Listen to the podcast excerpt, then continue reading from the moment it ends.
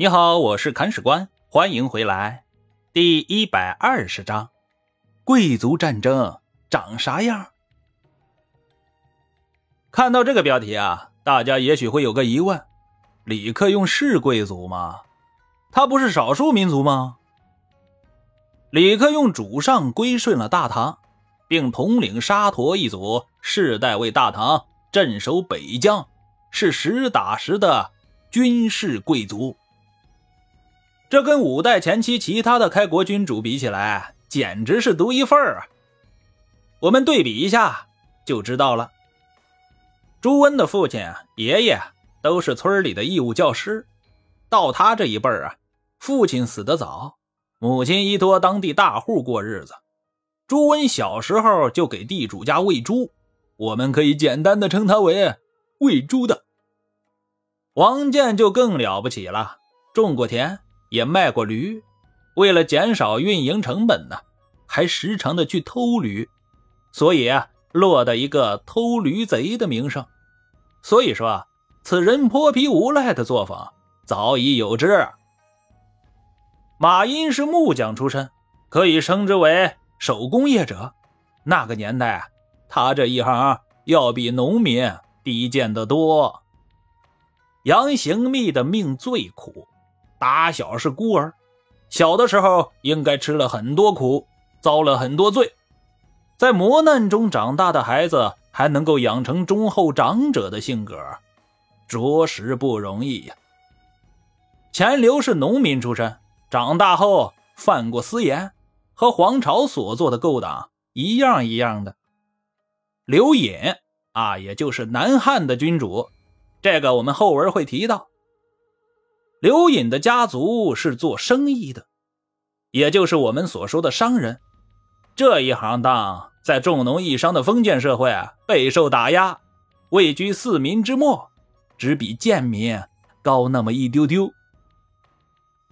闽国的王审知和哥哥王朝还好一些，祖上做过县里的公务员，但到了他们这一辈就都是贫农了。看到没？当时和李克用对打的。都是这么一群苦哈哈。这群苦哈哈有一个特点，他们有着底层人物的狡黠智慧，甚至是狠辣。同时，他们是不会按照常理来出牌的。封建社会遵循的是精英统治啊，政治规矩是由公卿士大夫阶层来遵守的。待到底层人物一跃而上，成为统治阶级的时候。他们就不会按照以前的规矩来行事了。跟这些人打仗（括弧尤其是朱温），那将是一件很磨人的事情。提到贵族战争啊，我们首先要想到的就是宋襄公。这位老兄是春秋五霸之一，然而这并不是他名留青史的主要原因。他的出名。是因为一场战役，这场战役就是宋楚之间的洪水之战。在这场战役中啊，宋襄公放弃对楚军半渡而击的机会，非要等到对方列阵完毕了，再堂堂正正的开打，然后被对方杀的大败，从霸主的位置上跌落下来了。宋襄公因为这一次精彩的表演呢。一直成为后世战争教学中的反面教材，后人笑他迂腐，笑他死板，更笑他不懂兵。然而，事实真的是这样的吗？对于历史人物啊，一定要在当时的历史环境背景下进行评价。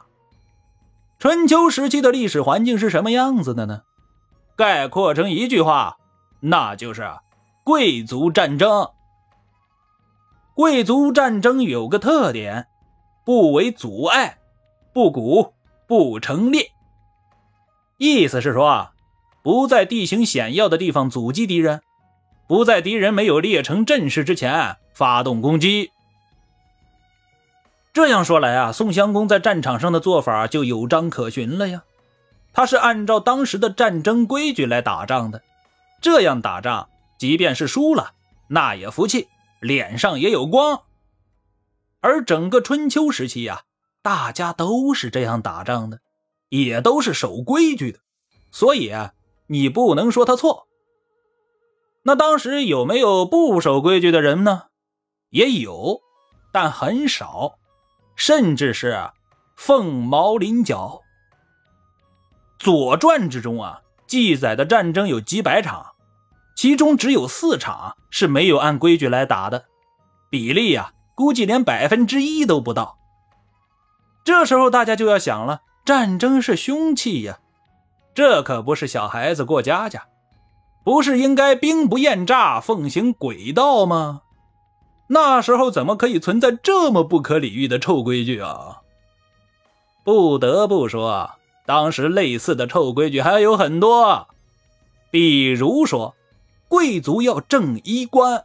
一定要保持良好的仪表。孔子的弟弟子路在受人围攻的时候，帽带断了，帽子就开始往下掉呀。为了把帽子固定好，他就放弃抵抗，一心一意去系自己的帽带去了。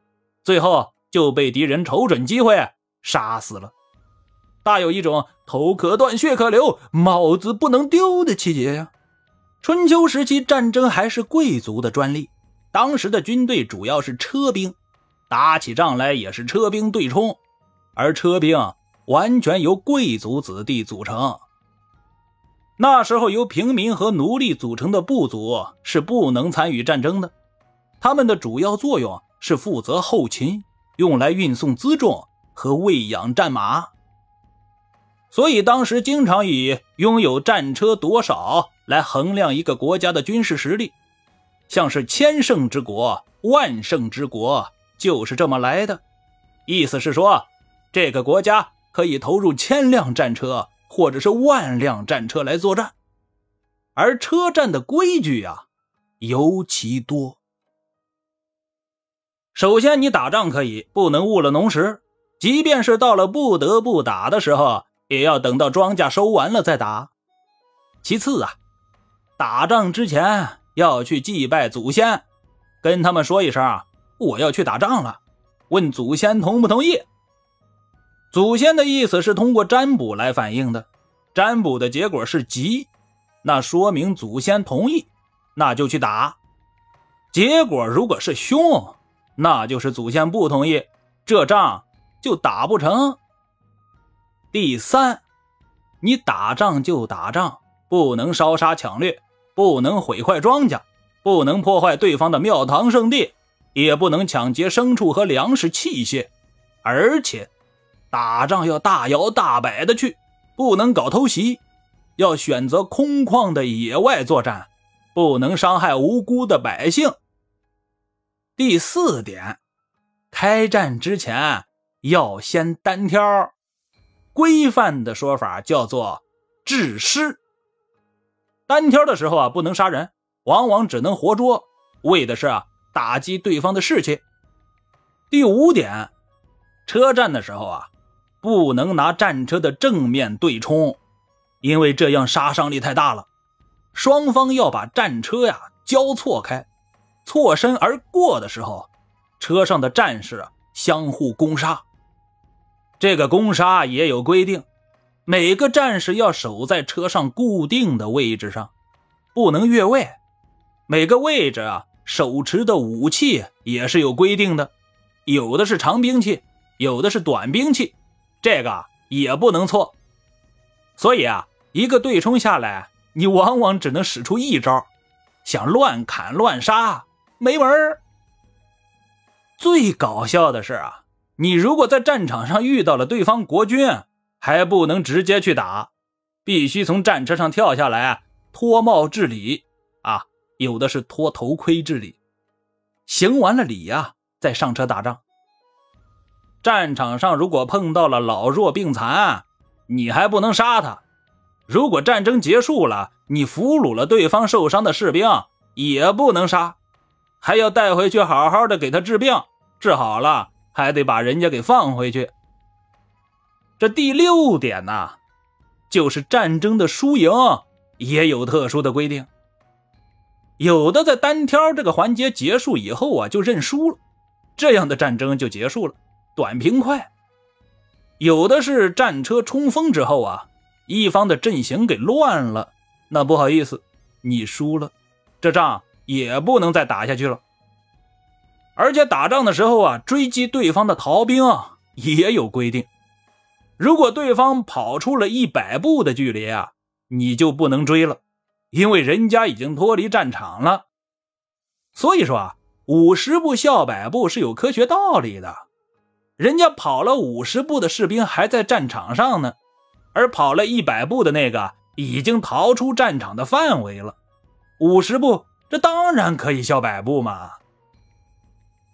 所以说，当时的贵族战争比较平和，根本不会死太多人，这也情有可原。因为死的人都是贵族，而贵族的数量是有限的。更重要的是，贵族要有贵族的体面，要有贵族的做派。而且当时各国诸侯都普遍认为周天子是天下共主，大家都是老姬家的人，一家人有什么矛盾，切磋切磋也就差不多了嘛，何必搞得鼻青脸肿呢？这样划不来，也不好看。而如果深究当时的战争模式啊，你就会发现这是跟当时的生产力发展水平相适应的。当时我国的农业社会还不发达，人口少，土地开垦的也不足。想想那井田制能种多少粮食出来呀？这时候，你如果再狠狠的打仗，死很多人，土地谁来种啊？经济社会怎么来发展呢？所以说啊，这是春秋时期的现状，而历史发展到战国时期，那就完全不一样喽。具体是如何不一样呢？精彩内容，且听下一回分解。下一回要讲到的内容是最后的贵族。我们这几章啊，主要是把李克用这个人的一个性格的背景讲述一下，所以说节奏会稍微的慢一丢丢，但是完全不会打乱我们书的节奏。本章播讲完毕，感谢您的订阅收听。如果您有好的意见和建议，欢迎在评论区留言。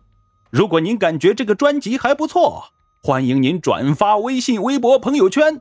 看史官再拜顿首，感激不尽。